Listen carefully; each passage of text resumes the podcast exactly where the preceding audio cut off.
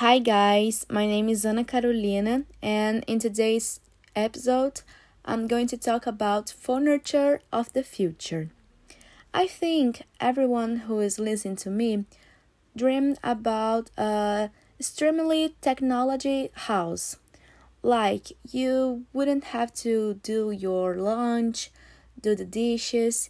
You would have a, a robot or a mechanism to do for yourself. So, the invention that I'm going to talk about is not like revolutionary, but is a furniture for the future. Is a bed, but a different bed. It was launched by the Weserbetten Company, a German company, and this bed promises you a relaxing and rejuvenating way to sleep. It's designed with um, a cocoon modern style. The mattress of this bed is composed of water and has a membrane adapted to your body. This mattress also has vibrations which massage you. Imagine you're sleeping and have massage.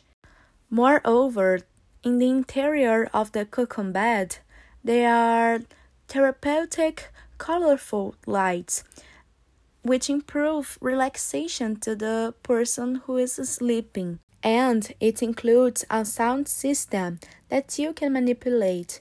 If you like classical music as I do, you you can put uh, some Bach musics and Vivaldi too. Imagine it. Listen to your favorite songs while you are sleeping. According to the designers, only 20 minutes in the cocoon bed is enough to completely relax, and this brings the rejuvenation effects to the users.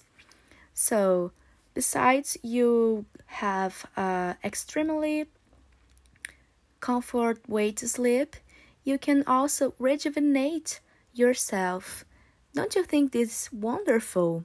I know there are more uh, furniture, even more futuristic, but I chose this one because I really appreciate uh, I really appreciate this invention, and I hope someday I can buy it.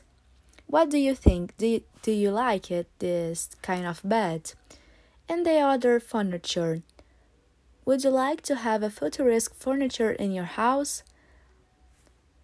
I hope you guys uh, appreciate this episode and enjoy it just as I did. So I'm grateful that you are listening to me. See you in the next time.